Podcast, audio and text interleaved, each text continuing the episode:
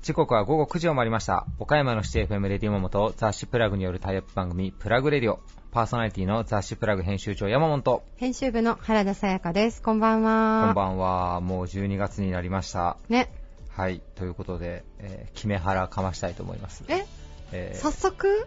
あなた見に行きました？まだ見てないんですよ。え、見に行ったんですか？行きましたよ。あ聞いてないわ。行きましたよ。あ、そうなんですね。はい、行きましたよ。ほうほ もうあのね、う。はい。もうあの、多分、レディオモモなんで多分、ええ怒られることもないという、はい。そんなこと言ったら逆に怒られますけど、本当ですよ。あのーはいはい僕原作も読んでますし、アニメも一応見ましたし、はい、はい。あ、ようできとるなぁとうんう思って、んうん。すごい作品ですよ、はい作ってるクリエイターの人もすごいなぁと思うんですけど、うんうんうんなんかもう前評判の口コミが、はい。絶対泣けるとか、うんうんうんなんかもうね、ジブリ超えたみたいうん。な、はいはいはいはい。ちょっと懐疑的ですかね、僕は。えジブリは超えてないだろうと。いやいやもちろん素晴らしい作品なのははい疑う余地はないんですけど、ちょっとね、みんな感想盛りすぎてますね。あいや、すごいいい作品ですよ。はいはいまあかもうあくまで個人的な見解ですけど、うんうんうんなんかね、もう泣かそう泣かそう感が激しいんですよ。なるほどね。はい。あそういうことか。はい。なんで、あの、これもうね、映画見られた方と、まあ、原作の作品を、うん。まあ、映画化してるんで、ストーリーはもうバレてるようなもんなんで、ああえて言いますけど、はい。あの、僕、夫婦で見に行ったんですけど、ほうほう。あのね、僕ら夫婦だけですわ、もう一箇所でもうひたすら笑いをこられてえ？何何？とうとう、エミちゃんまでそんな心理状態になったか。こらこら、妻の名前を出したらいいか。こらこらこらこら。いや、あの、はいま、もう僕もう途中ほんまこらえきれんくなってしもうてう、ん一箇所。うん。で、うわ、これ俺だけ笑っとったりしたらもう相当やばいやつだなと思って、うん横をチラッと見たら、うんもう妻全く同じようにもう必死で笑いをこられて プルプルしとるんですよ。え、大丈夫？それ言って、敵に回さん世の中を。いや、世の中の人には叱られるかもしれないけども、これがもう、あの、もう一、あの、あれですよ、もう一般人の感想なんで。はいはいいや、あのね、敵がね、うん。まああの、ちょ、見、見られてない方、さっぱり意味がわからないかもしれないですけど、目玉がいっぱいある、まあ、化け物がいて、はいはいはいその目を見たら、夢の世界にまた誘われると。うん。で、戦闘不能状態になると。うんうんで、夢の中で、首を自分でこう切っちゃって、うんうんうんうん自害したらまた正気に戻れるってはいはいいうシーンがあるんですけど、あの、何回やっても、うんあの、目が合うんですよ。で、夢で、その前振りが、うん。あの、夢の中とはいえ、自分で自分の首を落として自害するっていうのは、うん。ものすごい弾力がいるっていう前振りがあった上で、目があって、うんうわって夢の世界にパーン飛んで、うんまた首をザクってやって、またパーン目が、目を開けて、またパーン、また夢の世界に飛ばされて、またパーンって首を切ってって考えたら、目を閉じろやと思うじゃないですか。あ、そこね。はい。目を閉じろやって思うんですよね。まあ、あくまであの、個人の感想はなんで。い、まあ、はい、あの、あくまで個人の見解なんで、あの、はい皆さん素晴らしい作品なんで、ぜひね、あの、まだ見てない方、まだ上映してるのかわからないですけど、はいぜひ見ていただけたらなと思います。はい。はい、では行きましょう。えー続いては、岡山地元リーダーたちの思考を探るバリアスリーダーのコーナーです。今回は我が社の進化論というテーマで、えーコロナ禍、まあ、どういった事業を展開されているか、どういうことに気をつけて、えー毎日お仕事取り組まれているかってあたりをお伺いをしております。今回のゲストは、株式会社電職代表取締役社長野田亮さん、株式会社上田板金店代表取締役上田博之さん、小林電工株式会社専務取締役小林祐介さん、日報総合製本株式会社代表取締役社長岩坪誠二郎さん。株式会社ウェーブハウス代表取締役市川修二さん。株式会社衣装堂代表取締役社長泉隆さんです。それではお聞きください。以上フリートークのコーナーでした.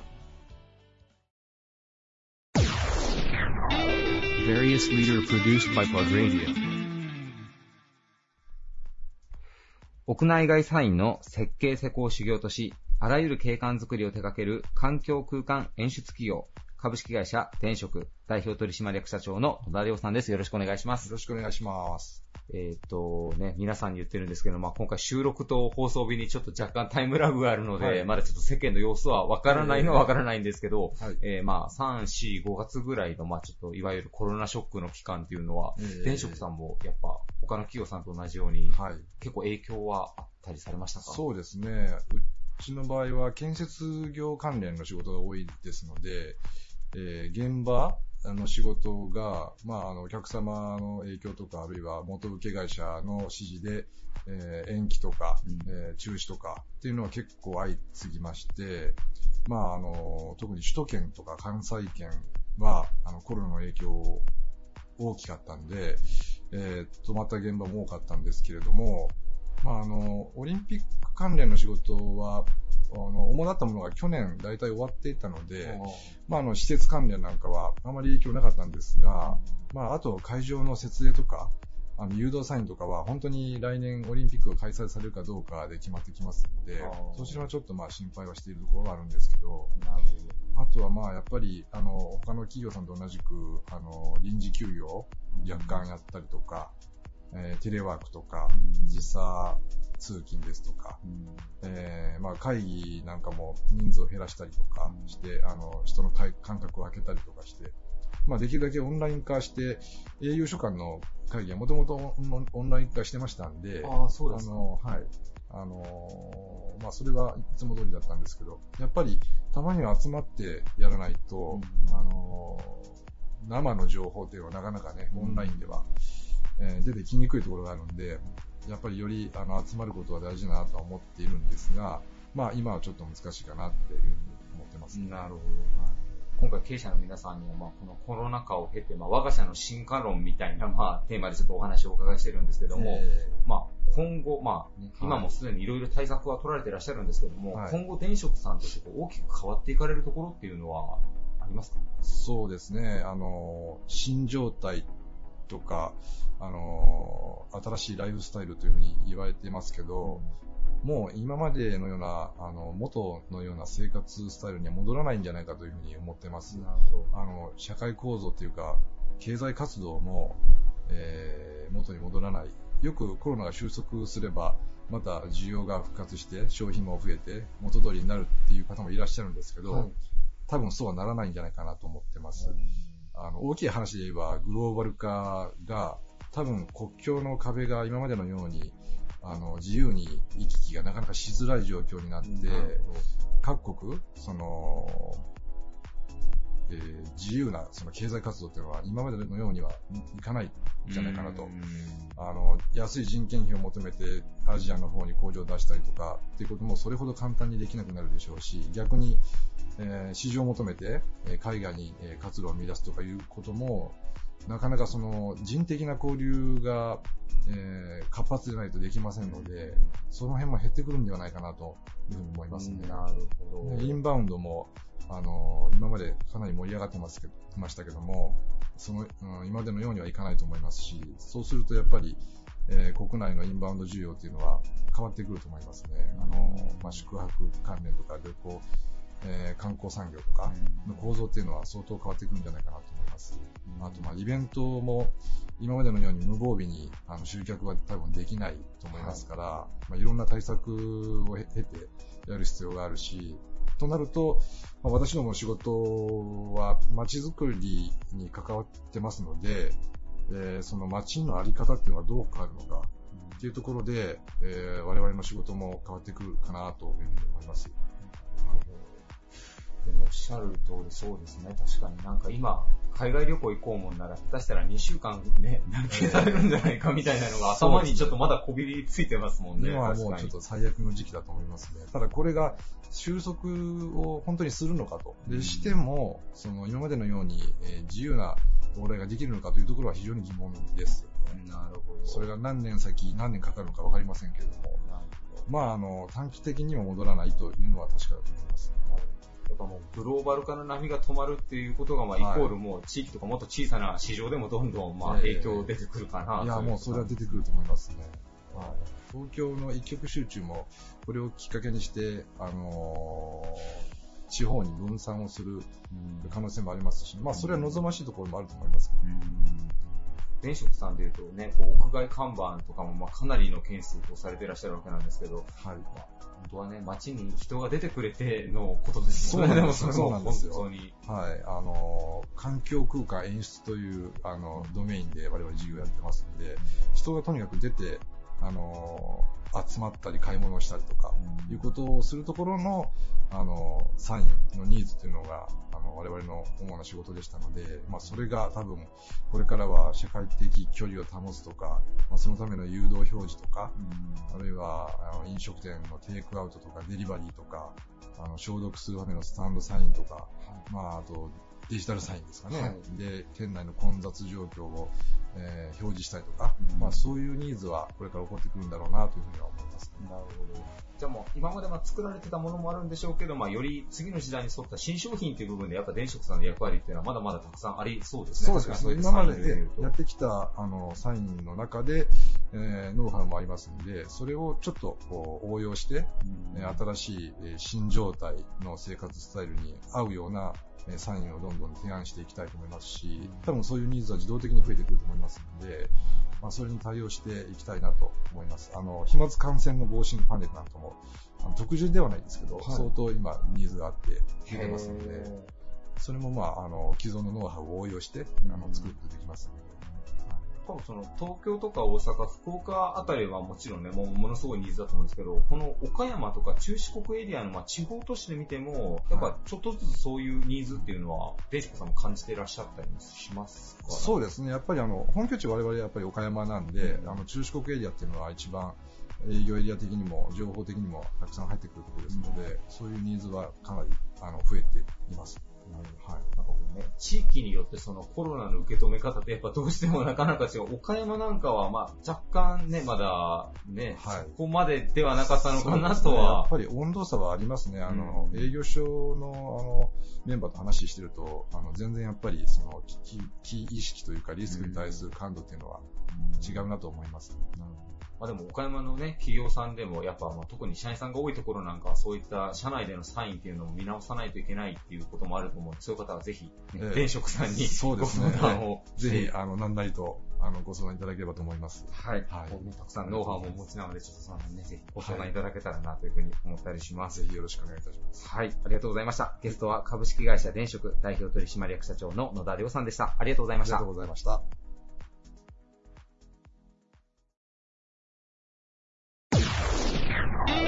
Various leader produced by Plug Radio.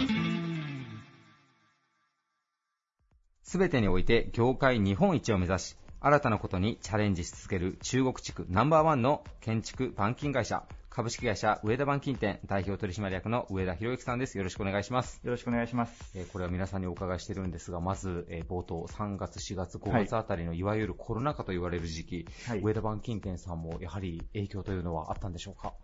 そうですね、あの、業界自体で言えばやっぱりかなり影響はありましたね。うん。まあやっぱりまずはもう物が入らない、まあ中国からのうんあー。物が何も届かないということで、やっぱり現場が新築リフォーム自体がやはり一時止まったりとかっていう影響はやっぱりあって、ただまあ思いのほか結構早くそこに関しては、あの、入り出したので、はい。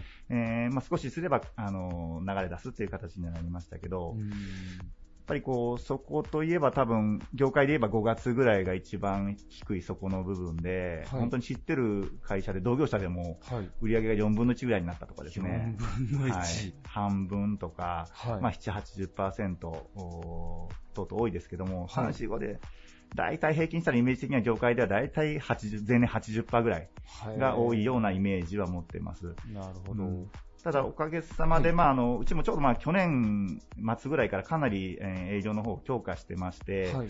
なので、うちは、まあ、ちょうど3月から新しい期に入ったんですけど、はいお3、4、5は本当にかなりので、123%前年。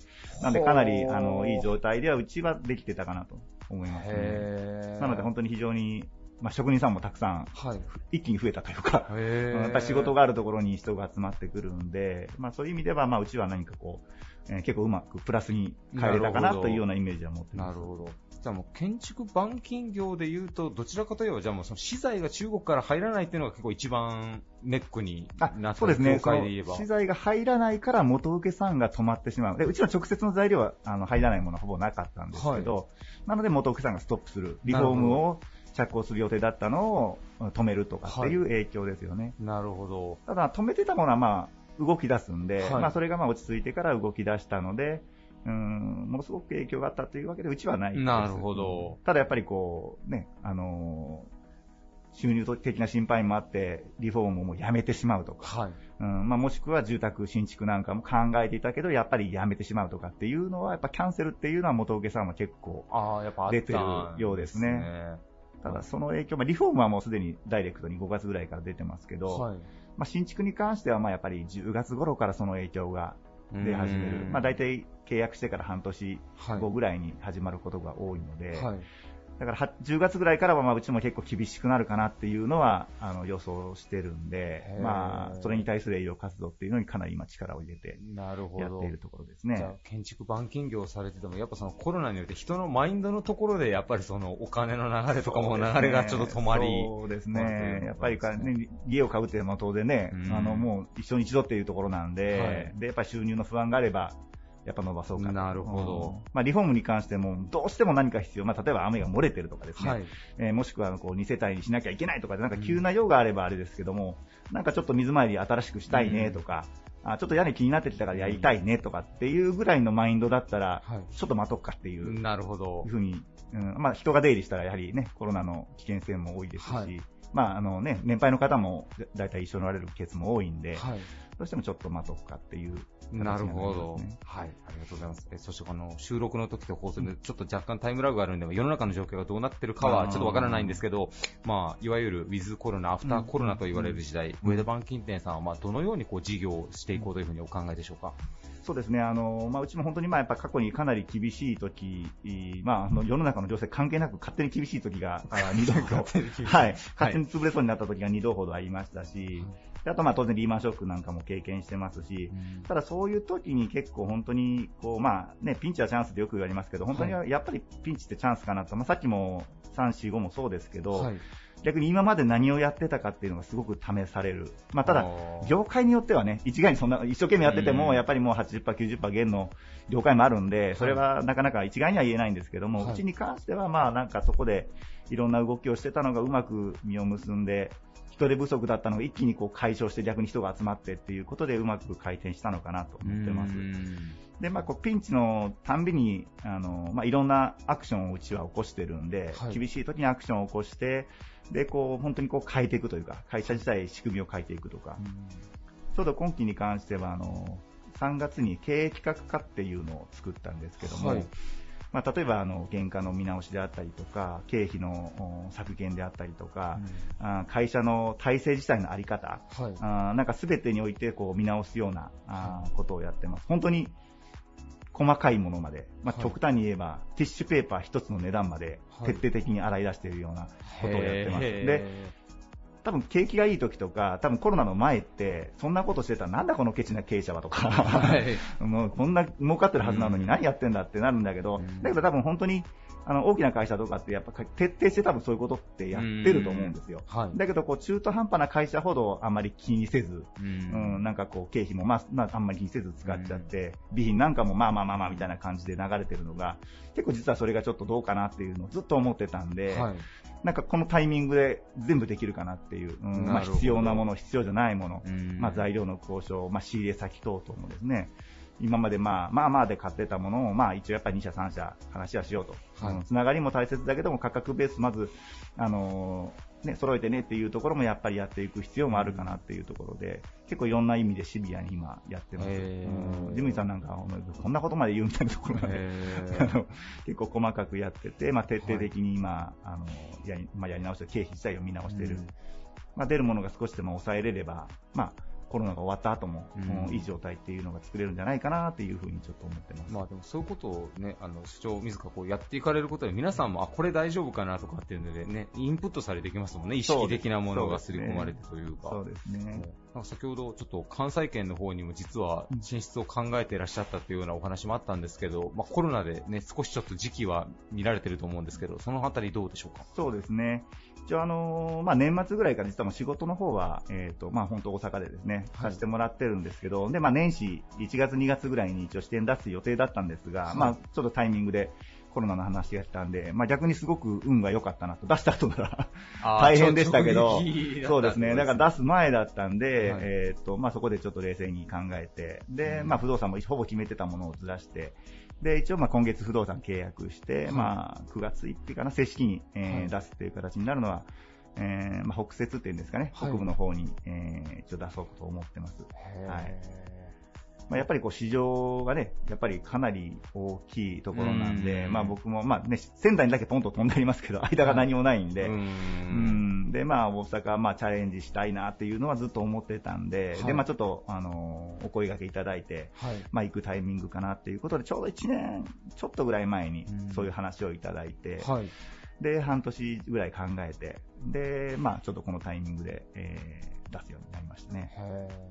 あとまあ、上田板金店さんといえばあの、あの、小屋屋さんの事業の方なんかはうんうんはいどうでしょう、やっぱこれもコロナの影響こで若ね干。そうです。はい本業はね、さっき言ったようにおかげさまで、前年比123って言いましたけど、はい小屋屋さんは本当に3、4後は死んでました。本当に厳しくて、これ、れはもう今までの姿勢とかどうこう、まあやっぱり関係ないというか、はい。まあ業業種によっては関係ないというところが直撃だと思いますけど、やうんっぱりこう、あの、展示場に来られる方っていうのも本当にやっぱり80%、90%ぐらい減っちゃいましたし、で、ね、あの、契約寸前だった方もやっぱりちょっと、まあうち特に趣味でっていうああ、そうです、ね。売った手が多いんで、はい。そんな生活がままならないのに趣味に金使うかみたいな感じなんで、なのでそこに関してはちょっとかなり厳しくて、まあ、やっと6月からは正直あのお客さんも戻り始めて、えーとちょうどまあ7月の10、11、12もイベントしたんですけども、はいまあ、非常にあの予想以上のお客さん来場していただいて、はい。まあ、一気にこう戻るかなっていう空気感はありますけども、なるほど。ただ、あの、荒野自体は本当に、これから実はかなり、あの、世の中の、特にこのコロナに関してはニーズはすごく、うんはい、はまるかなというふうに思ってます。まあはい今、まあ在宅勤務っていうのが多分すごく増えてると思うんですけども、まあ都会の場合はね、なかなか小屋を置くっていうこと難しいですけど、やっはい。ぱ地方の場合は、家で仕事するって、まあいろいろメリまあデメリットも多分多いですよね。はい。うん、まあ子供が後ろ走うんる、子供の声が入る、で、まあ奥さんもね、プライベートもなかなか難しいし、で、まあ、えー、ズームなんかで話をしてても、うんまあ後ろに人が映るでしょうし、はい。はい。いろんな問題があります。あと、まあ、コロナ離婚とかもやっぱりすごく。よく聞きそうですよね。だから、まあ、定年ししてからの離婚、やっぱり、いい距離感っていうのが実は大事で、で、うんコロナもやっぱそういうことだと思うんですけど、うんまあ、それをなんか小屋を買うことによって、まあ、仕事も、あの、非常にこう、スムーズに充実して進みますし、はい。で、まあ、土日に関してはプライベートでも男性は使えると。はい。うん、で、今までは、あの、趣味だけで買いたいって言った人はほとんど奥さんに反対されてましたけど、うん。なんかうまく仕事っていうことで紐付けれて、なるほど。うん、で奥さんも多分ずっと家におられるよりは、はほどほどに帰ってくるぐらいの方が多分いいんで、はい。お互いに多分いい距離感っていうのが多分すごくできて、で、まあ、そういった形ですごく多分、あのーこ小屋自体が、まあ、みな、また見直されるというかですね、それ今までとはちょっと違う角度で、あの、発信できるかなっていうふうに思ってます。なるほど。だからこう、はい。家のあり方とかも変わってて、まあ、例えば新しく建てる方なんかだったら、やっぱ書斎をもう作りたいとか、まはいあ仕事部屋ですよね、そういうのを作りたいとかっていうケースって多分すごく増えて、まあ来てます、ではい。リフォームでもそういうことっていうのがすごく増えてて、結構男性で自分の部屋もなければ書斎もないって多いですから、うんだからそのリフォームは難しいなっていう時に、小屋で解決しようっていう形でなんかなるほど。うん、形でできるかなというふうに思ってます。なんかもともと、もともとというか、2号線のバイパスのところにもショールームがありますけど、はいね、ドライブスルーっていう形をこう取られて、誰でも好きな時見ていいよって形ですけど、実はもういち早くソーシャルディスタンスというか、新しい生活様式をね、取り入れてらっしゃったんで、はい気になる方はね、コロナまあ、あんまりそこまで気になさらず、もういつでも見に行けるのでね、ぜひチェックしていただけたらなとも思います。はいありがとうございます。えーゲストは株式会社上田板金店代表取締役の上田博之さんでした。ありがとうございました。ありがとうございました。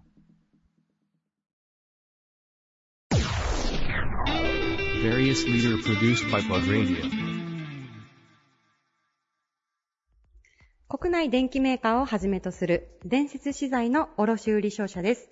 小林電工株式会社専務取締役の小林祐介さんです。よろしくお願いします。よろしくお願いします。お願いします。えー小林専務、今回初登場ということでありがとうございます。ありがとうございます。すいません。まず冒頭にですね、あの、御社の事業の概要をちょっと簡単にで結構なので、ごはい紹介いただいてもよろしいでしょうか？はい。はい。えー弊社は、えー兵庫県岡山、はい広島中心に、えーまあ、パナソニックをはじめとする国内電機メーカーのお卸卸売商社ということで、えー商商売をさせていただいております。はい。取り扱っている商品としては、はいもう結構こうなん、なんでもと言った方がいいんでしょうか？どんなものそうですね。が主流でしょうか？主には、あの、照明器具ですとかエアコンですとか、はい、はい。はい。あと、まあ、細かいもので言いますと、はいスイッチとか、コンセントとか、そういった、はいまあ、建物が建つときに使う電気商材とういう、んそういうものを取り扱いをさせていただいてます。はい。こう、お客様としては、はいまあ、B2B というか、企業さんが主そうですね。はい。主にあの、電気工事会社はいに商品を卸させていただいているとはいはいいうところです。なるほど、なはいる。ほど。あの、まあもちろん姫路が本社ということで、はい岡山の支店ができたのが、はい。15年前とかでしたかね。そうですね。2007年2007年。はい。ね13年前ぐらいですね。はい。はい。なるほど。はいその時からじゃあ小林専務は、こう、岡山、まあご担当といいますか。はい。そうですね。はい。岡山いかがですか小林専務？はい。あのー、まあ初めはちょっと閉鎖的と聞いてたんですけど、あはいはい全然そんなことなくて、はいはい。本当に温かい人が多くて、あ、はい。住みやすいですし、何よりです。はい。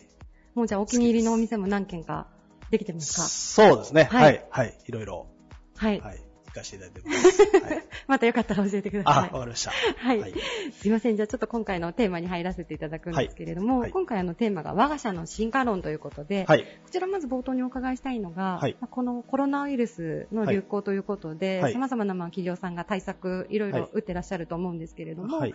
小林電工さんとしてどういった対策をされているのか、具体的にできれば教えていただけますか？はい。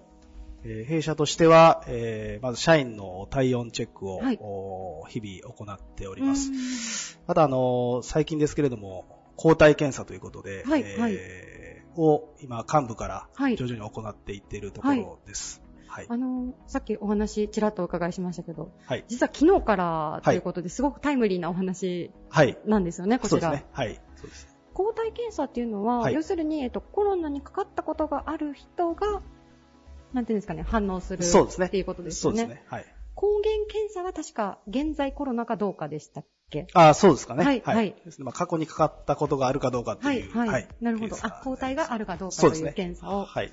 こちらの今役員の方からとおっしゃってたんですけれども、はいゆくゆくはもう全社員の方に。そうですね。はい。一度したいなというふうに思っています。なるほど。はい。まあ、あのコロナのこう状況によって、まあ、日々こう対応だったりとかも変化されていらっしゃると思うんですけれども、えっと、こうコロナっていうまあ危機において、はい。御社のまあ考え方というか、はいその危機に面した時の対峙の仕方というか、そういったはい部分も含めてちょっと掘り下げてもよろしいでしょうか？はい。はい、恐れ入ります。はい。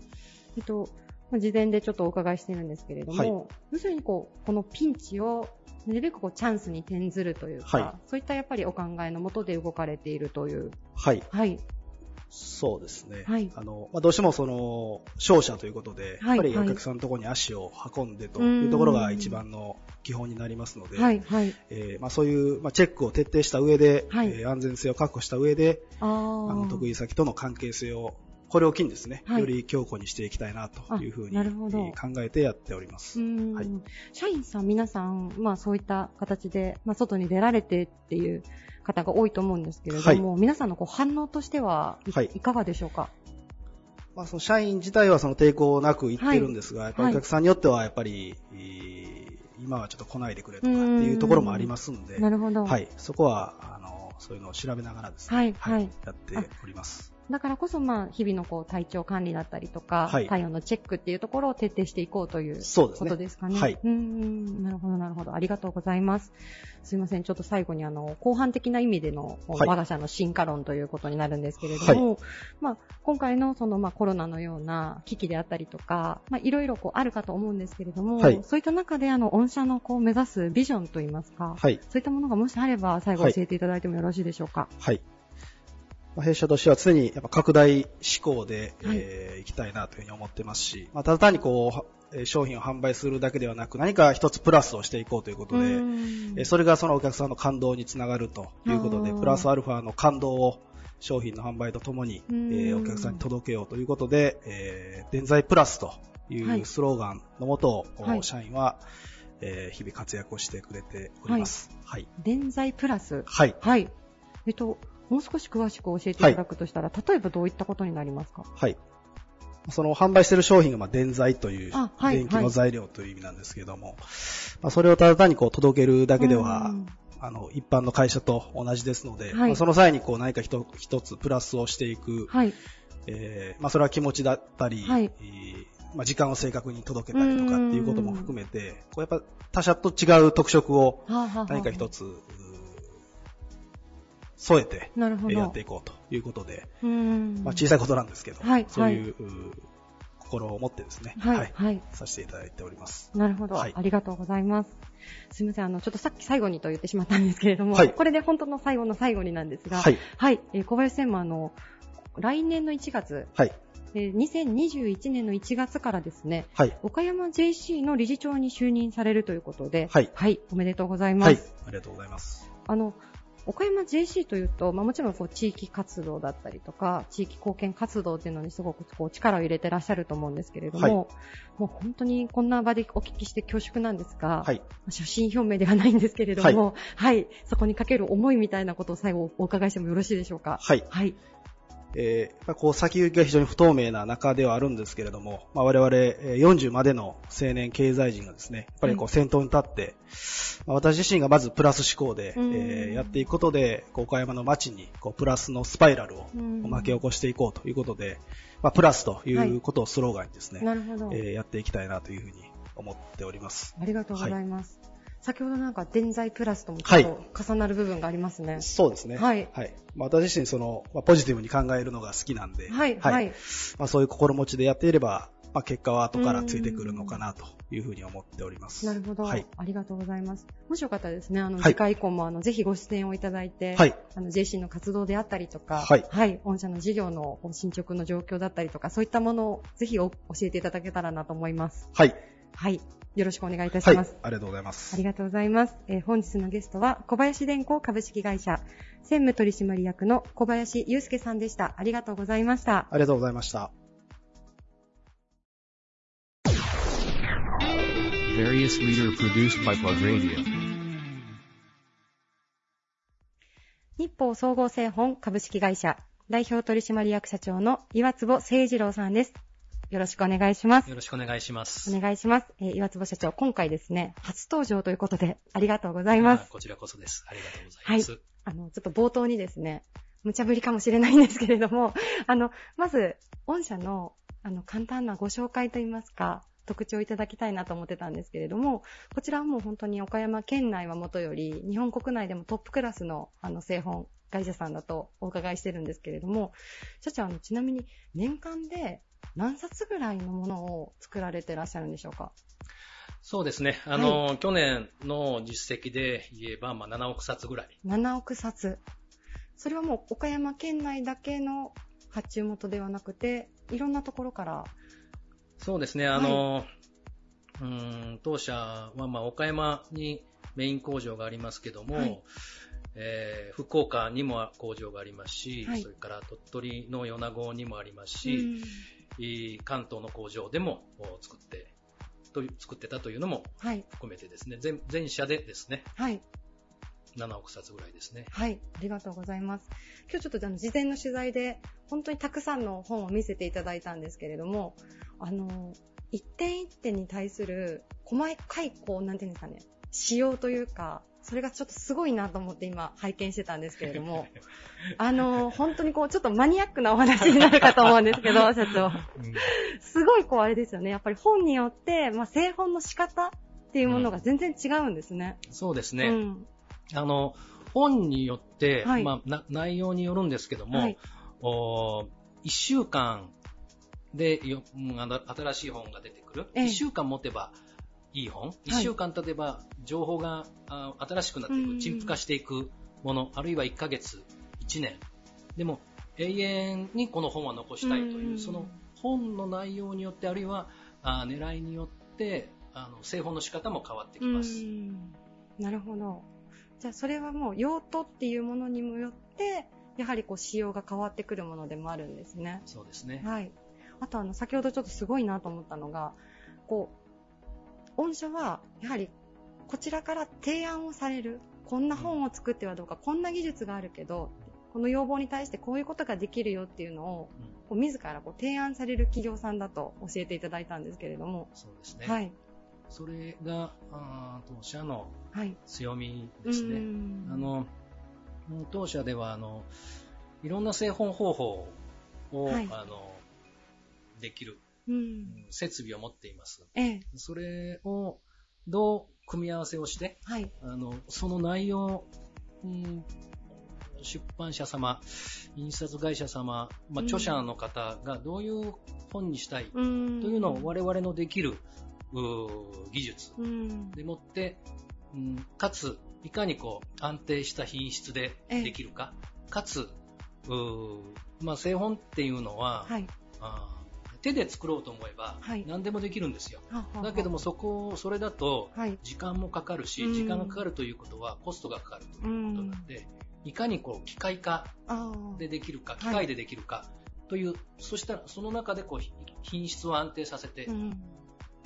それからコストも抑えて、うん。というところをご提案する。うん。それが我々の強みかなというふうに思っています。うん。ありがとうございます。ちょっと今、あの、こちらでですね、デザインの引き出しという本を見せていただいたんですけれども、こちらであの、えー瀬戸内市、長船にある、あの、工場ですね、を取材されているっていうちょっと記事が今載ってるんですけれども、やはりこう、日本で一番大きな製法工場、こちらが、あの、日本総合製法さんにはあるということですよね。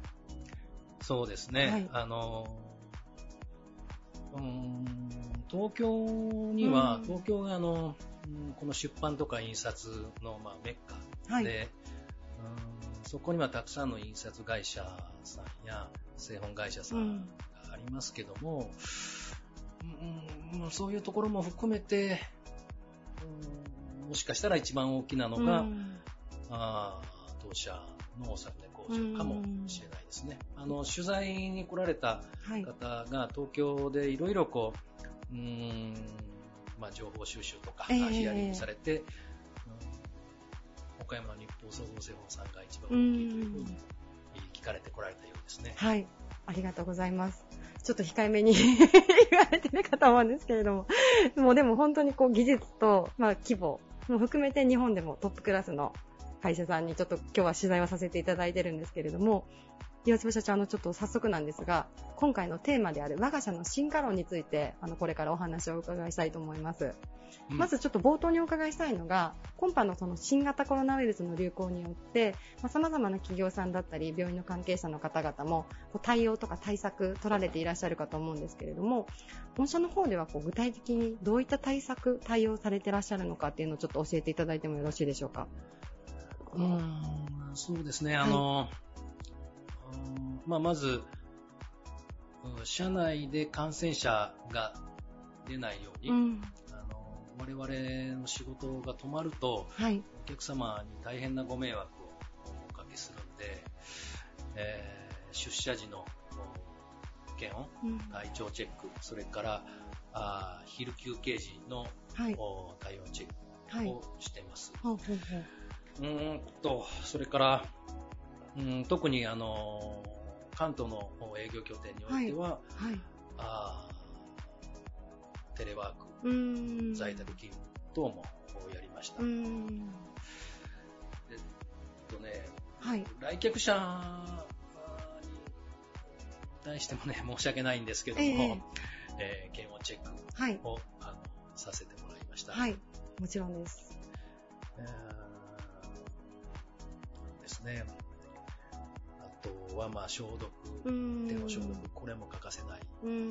すね。マスクの着用もはい欠かせないですね。はい。社内的には感染防止にそうやって、はい。取り組んでいらっしゃったという。あとすいません。今回ちょっと書いていただいてたのが、まあ、オンラインでの、例えば研修であったりとか、ミーティングっていうのも導入されていらっしゃったんでしょうか？そうですね、はいあのー研修、まあ、社員教育というところは力を入れてるんですけども、はい。その研修も、はい。うん、一応こう予定を立てていたんですけども、うん従来通りのやり方だとそれもうん良くないなと、やっうん。ぱりここも感染防止を考えないといけないなとう。いうんので、えーテレビ会議うん。を使っての研修、それから、はい。あー会議ミーティング、はい。それから、あーズームを使ったりうんもしての、おミーティング、はい打ち合わせ等もやりましたね。うん。あの、皆さんの反応というか、いかがでしたか？導入されてみて。いや、そんなに違和感はなかったかな、あ、そうですかとい。う感じでしたね。じゃあこれからも、まあ、必要があれば、その、そのあたりは随時取り入れていこうっていう。うそうですね。あ、あとですね、先ほどちょっとご紹介いただいて、今目の前にあるんですけれども、机に置くパーテーションですよね、これは。間仕切り。はいな今なんでそんなに笑顔？これ新たに、ニボ総合製本さんが、この今回のそのコロナウイルスの流行に際して作られたものですよね。そうですね。はいあの、社内で、はいやっぱりこう、うんオフィスで、うん感染防止をこう考えたときに、はい机の周りに、いいパーテーションがあった方が、うんうんうん。あいいなということで、で、我々、あの、うんまあ、紙加工はい。を扱うんの会社ですので、それから、あの、段ボールとかも扱ったりしますので、はい。その段ボールを使って、はい。まずは、あの、社内のオフィスに、ええ。パーテーションを作ってみたんですよ。で、そこから、これは、あーあー外に対しても販売できるんじゃないかと、はい。はい。これあの、おー。当社の営業マンが、ええ。考えてくれまして、はい。で、うーんまあ、商品化をして、で、最初に、あの、岡山県庁にええええ。寄付をしたんですよ。おー。うん。500人分、500セット。はあ、すごいたくさん。寄付をしまして、で、まず使っていただいて、で、うーん、その反応、あの、岡山県庁も、えーっと、県の福祉課、はい。うん。あー保健福祉課か、うん。コロナの対策でね、ええ取り組んでおられる部署なんですけども、うんそちらの方ですぐ使ってうんいただいて、で、評判が良かったもんですからはい。で、外でも、うん販売ができるなというので、ゴールデンウィーク明けから、あーネットでの販売うん。うん。を、うんあの始めたら、結構、いい感じですか？結構引き好評ですか？おー。これすごくいいですよね。あのあ最初にこう、平面の一枚板になってるんですけれども、こうご自分でこう、組み立てることによって、パーテーションになるっていう形のものなんですけど、社長これどこで手に入りますか？えーっと、アネットでマゾンで。。アマゾンで。リスナーの皆さん、アマゾンで、あの、検索していただいたら、なんと検索したら出てきますでしょうか、社長。あ日報総合製本で。日報総合製本さんで検検索していただいたら、あの、出てくるということなので。パーテーション？パーテーション。あ、もう社名だけで OK ですね。ぜひちょっと、あの、チェックしてみてください。はい。はい。すいません。ちょっと最後になるんですけれども、あのー冒頭でですね、取材の前に、あの、私が個人的にとても盛り上がったお話なんですけれども、あの、社長もすごくこう本が大好きだということで、私も本が大好きなんですけれども、まあ今こう電子書籍だったりとか、まあ、いろんなものが本に変わるものとしていろんなものがこう世の中出てくる中で、日光総合製本さんのその、岩坪社長のこう本にかける愛情っていうのは、やはり社長この先もずっと持ち続けていかれるんでしょうか？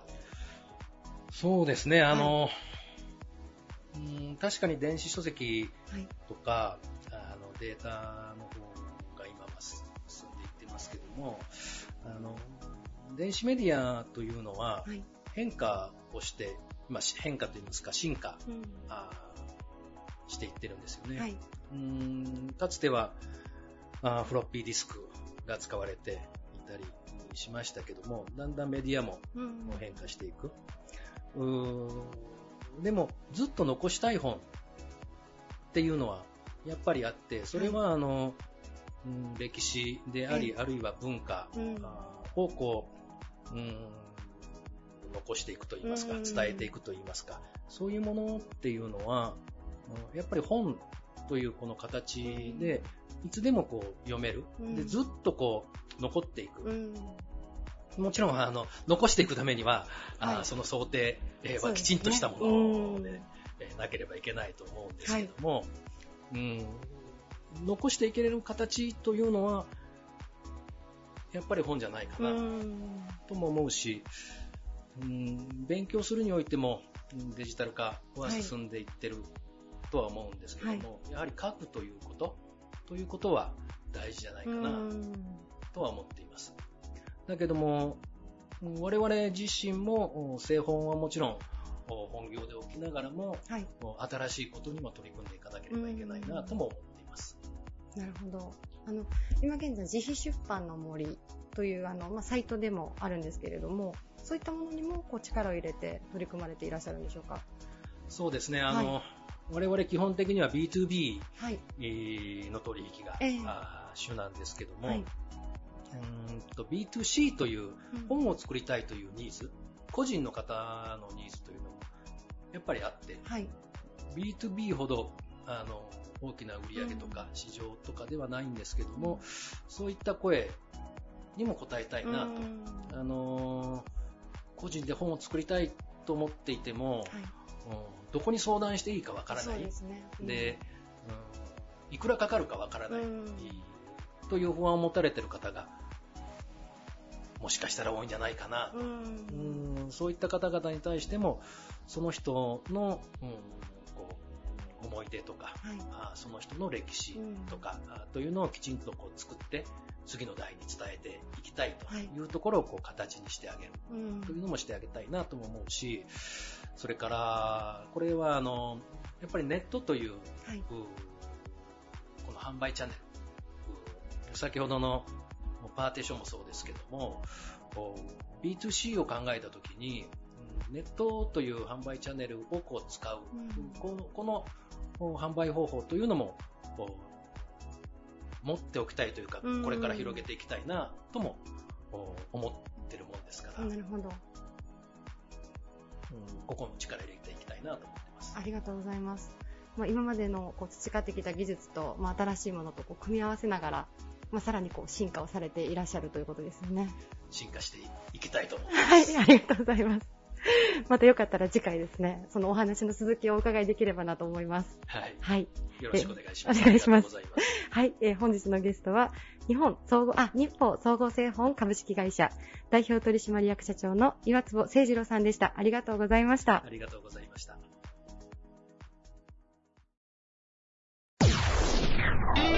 Various leader produced by Plug Radio. 不動産仲介を確認不動産投資、リノベーション事業、不動産テック、発電や会議室運営まで手掛ける企業、株式会社ウェーブハウス代表取締役の市川修司さんです。よろしくお願いします。よろしくお願いします。えー、今回、まず皆さんに3月、4月、5月あたりのいわゆるコロナ禍と言われる時期、えー、まあ、どういった影響がありましたかということをお伺いしてるんですけども、えー、ウェーブハウスさん、まあ、それからまあ不動産業界というのもやはり影響というのは大きかったんでしょうか？はい、そうですね。あの、まあ、我々もまあ、いろいろ部門があるんですけれども、あの、不動産をまあ貸して、こう、家賃を、えー、いただく部署とかですね、えあとは不動産の仲介ですね、はい、まあ、売買の仲介の部門。はい、まあ、それからあと管理の部門。はい。で、それからまあ、不動産テックの部門。はい。というふうにあるんですけれども、あの、不動産の売買仲介のところはちょっと影響がありますね。ああ、なるほど。売買中、ということはもう、あの、売り買いが止まってしまったというような。そうですね。売り買いというよりも、まあ、買い手がちょっとこう、マインドが下がってしまったっていうのがありますね。なるほど。このコロナの時期にちょっと大きい買い物はちょっと控えようかみたいな。そうですね。やっぱり、こう、有事の時に大きなお金を使うのがどうなのかなっていうところがありますね。ああ、なるほど。ありがとうございます。えー、そして今回の皆さんに、まあ、ウィズコロナ時代、ちょっと我が社の進化論というと行々しいんですけども、あの、ウィズコロナ、アフターコロナと言われる時代に、まあ、どのようにこう事業を展開していこうというふうにお考えかというあたりをお伺いしたいんですけども、今日来させていただいたら、まあね、皆さんやっぱりマスク着用とか、あの、アクリル板がね、あの、いろんなところにあの設置もされていらっしゃいますけども、ウェーブハウスさんはウィズコロナの時代、どのように事業を展開していこうというふうにお考えでしょうか？そうですね、あのー、まあ、今の時期なので、えー、まあ、できるだけ面談を控えて、はい、えー、まあ、オンラインでやるようにしたりだとか、うんはい、え会議も、まあ、ほぼほぼもうオンラインで、えやるような形になってます。ですから、まあ、あのそういったことが、まあ、オンラインでできるっていうことが分かってきたっていうことが一つプラスになるのかなと思ってます、ね、はい。なるほど。じゃあ、今、でもあれですね、あの、賃貸とかの、例えばマンションとかってなると、やっぱそこはご案内、そこもなるべくオンラインにしていこうみたいな。そうですね。あの、まあ、一番最初の面談、初回面談と言いますけど、はい、初回面談はやっぱり面談して、実際に会ってという話で、はい、まあ、あとの追客だとか、うん、えー、まあ、契約までの流れをできるだけオンラインに切り替えていこうという形にしてます。なるほど。ウェブハウスさんね、あの、土地の売買の情報とかの履歴が見られる、まあ、土地バンクっていうような、はい、あの、サービスも展開していらっしゃいますけども、はい、やっぱ本格的に不動産の業界というのも、やっぱこう、テック掛け合わせるっていうのが加速する時代に入ったということですかね。そうですね。大きく、まあ、DX って言ってね、デジタルトランスフォーメーション、まあ、この分野が、あの、非常にこう、伸びていくんじゃないかと。で、私どもの、あの、まあ、販売している商品である土地バンクも、あの、まあ、アカウントの追加オーダーも増えてますし、えー、そっちの方は堅調に、えー、今、推移しているという状況ですね。なるほど。やっぱ結構コロナがこう、わっと起こった時に、やっぱそっちの土地バンクの方は、やっぱ今までよりも少し伸びがやっぱ加速したかなみたいなのは結構数字でも見て取れる感じだったりしたんですかそうですね。全国的にオンライン面談だとか、はい、オンラインでの商談っていうことに切り替えていってる、まあ、特に大手企業もそうなんですけれども、はい、そういったところがこうまとめたアカウントを増やしていただいて、はい、えー、オンラインでの商談にこう使っていただいていくという状況ですね。なるほど。まあ、もう不動産もそうですけども、やっぱもう皆さんこうオンライン、テックとどう付き合っていくか、どう取り入れていくかっていうのが本当問われる時代になるのかもしれないですね。そうですね。まあ、あの、通信技術がまあこれだけこう発展して、あの、まあ、えー、ハイスピードで、えー、やり取りができるという状況になると、まあ、こういった業界っていうものが、あの、非常に強くなっていく。うん、で、まあ、今までも面談しないと、こう、物事が進まなかったっていう状況から、はい、まあ、そうじゃなくて、まあ、デジタルを使って、あの、仕事ができる部分はそっちで、うん、えー、やっていこうという認識が広がったっていうのが、まあ、大きな、あの、プラスの、あの、改革になるのかなと思ってます。なるほど。ありがとうございます。えそして収録の時と放送の時でね、またちょっと世の中の状況また違うかもしれませんけども、はい、あの、実は市川社長といえば、あの、岡山屈指のあの、ブル、グルメブロガーさんでもあるわけなんですけども、うん、やっぱりなかなか、ま、まだもうちょっと外食は少し気をつけないといけないかなという感じですかね。そうですね。また最近はちょっともう連日岡山市でも、うん、えー、新規で感染者の方出てますんでね、はい、やっぱり気をつけないといけませんね。うんなんか結構皆さんね、あの、緊急事態宣言の時、まあ、お家にずっといらっしゃるので、結構あの、自粛太りみたいな方も多いんですけど、今日あの、久しぶりに社長お会いすると、かなり社長はほっそりされたなという感じですそうですね、私はもうおかげで7キロ痩せました。7キロはい。社長の場合、やっぱこう、外食が結構あれですね。あの、やっぱ、体重の増加に一番関わってたなっていうのは。そうですね。私はもう、あの、1年のうち9割が外食だったもので、で、今もう3月から一度も外食してないという状況です。一度もですか？はい。もうじゃあもうお家で自炊というか。えそうですね。妻が作ってくれる料理を食べてます。じゃあ逆にちょっとあれですね、ご家族で過ごす時間も増えたんで、えそういう意味ではまあそこも良かったかなっていう感じですね。そうですね、うん、そこはいい体験ですね。ありがとうございます。はい、えー、ゲストは株式会社ウェーブハウス代表取締役の市川修司さんでした。ありがとうございました。ありがとうございました。Various leader produced by Plug Radio.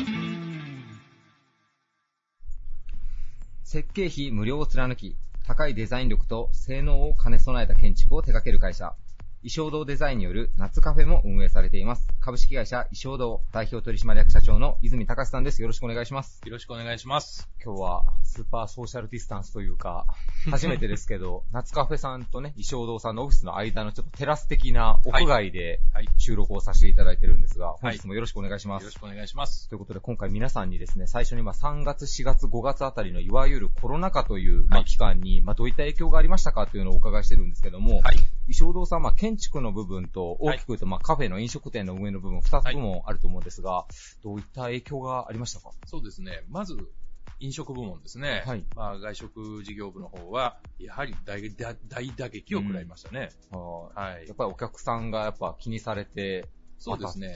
あの最初のうちは、やはりその、全体的な流れと同じで、お客様が減ったと。うん、ただ、まあ、うちの場合、あの、時間持参になっちゃうんですけれども、対応が早かったので、逆に安心ということで、お客様の帰りが非常に早く、逆に増えてしまったっていうことですね。で、あの、増えたら増えたで今度問題点が出てきまして、はい、やはり県外ナンバーが増えてしまう。はい、そうなると、やはり従業員も恐怖を感じ、近隣の方もやっぱり心配が増える。はい。そこで、あの、お客様が来ないという反対の悩みですね。なるほど。はい。そこでやむを得ずゴールデンウィーク中なんかは、あの、店を閉めたというのが現状です。ゴールデンウィークの期間だけぐらいですか？ね、休業された。いや、非常事態宣言の期間はもうずっと閉めてました。あ、もうずっと閉めてらっしゃった。はい。やはり風評被害を防ぐと。なるほど。いうのが目的ですね、一番の。建築の部分ではそこまでそのお仕事が遅くなっちゃうとかってことは、はい、そうですね。あの、普段が100として、まあ95ぐらいまで 下がったぐらいなもんで、はい、ほぼ影響はございませんでした。なるほど。これはもう各メーカーさんのね、協力の賜物かなとは思っております。うん。ありがとうございます。えー、そして今回ちょっと行々しいテーマなんですけども、我が社の進化論ということで、はい、まあ、ウィズコロナ、アフターコロナと言われる時代にね、はい、まあ、向かっていくわけなんですけども、はい、その中でこう、衣装堂さんはまあ、どのように今後事業を展開していこうというふうにお考えなのか教えていただけるとありがたいです。はい。まず事業部として2つございますので、はい、えー、建築の方ですね。はい。建築の方も、この数ヶ月で、やはりお客様の、えー、考え方が変わってきました。家でいかに楽しむかっていう家づくりにスイッチ、まあ、そう、うん、移っていったところですね。はい。はい。あの、例えばベランダ、もしくは中庭ですね。はい。そういったところで、え外出せずに、いかに時間を過ごすか。はい。はい。快適さをそこでいかに作っていくかっていう流れに変わってきました。へえ。それはもう、相談というか打ち合わせの時で結構もう如実に現れてるなっていうのを感じる。そうですね。如実に現れてます。今までは、やはり中庭って言っても、ただポンとあるだけじゃなくて、こちらから遊べるようにも提案はしてました。はい、が、そこまではいらないですと。うんいうのが結構多かったんですが、はい、提案通り、ああ、いいですね、ここで遊べますね、外でなくて済みますね、という考えに変わってきたのに驚いてます。へー。なるほど。じゃあ、ちなみに飲食部門の方ははい、飲食部門の方は、やはりあの、怖がってる方に程度を合わすということですね。なるほど。はい、言葉選ばずに言うと。はい。とにかく徹底するということですね。あのー、そうですね。3密防ぐとよく言われますけど、はい、まずうちは入り口で、えー、必ずアンケートを取り、はい、熱があるかどうか確認し、はい、県外から来てないかとかもチェックさせていただき、えー、その上で入店をしていただくんですが、入店時の消毒も手と足ですね。足？はい。靴の裏からやっぱり菌を持ち込むということを聞いたので、はいはいはい、はい、はい。マットに消毒液を染み込ませておいて、そこを踏んで入ってきていただくということまでしてます。へー。手はね、どこもされてますけど、はい、足は意外にあんまりされてない気がしますね。はい。あの、お店って普通はね、靴のまま入ると思うんですけども、うん、その靴までしっかり消毒をするので、やっぱお客様の安心感も得られますし、はい。はい。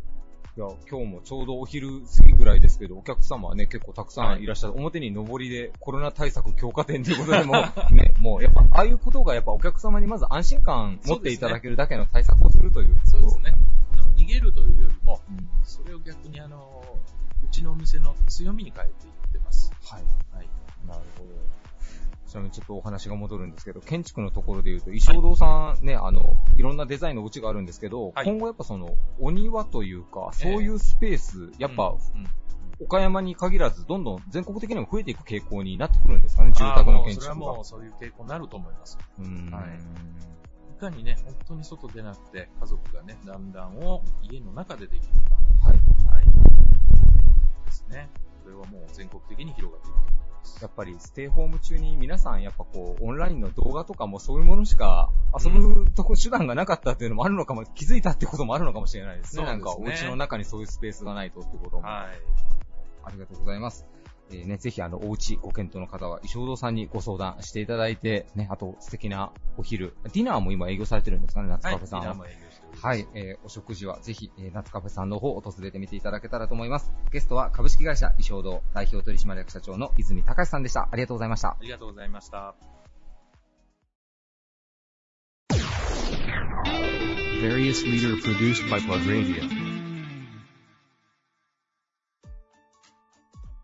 This radio produced by Okayama Premium Magazine Plug. See you next week.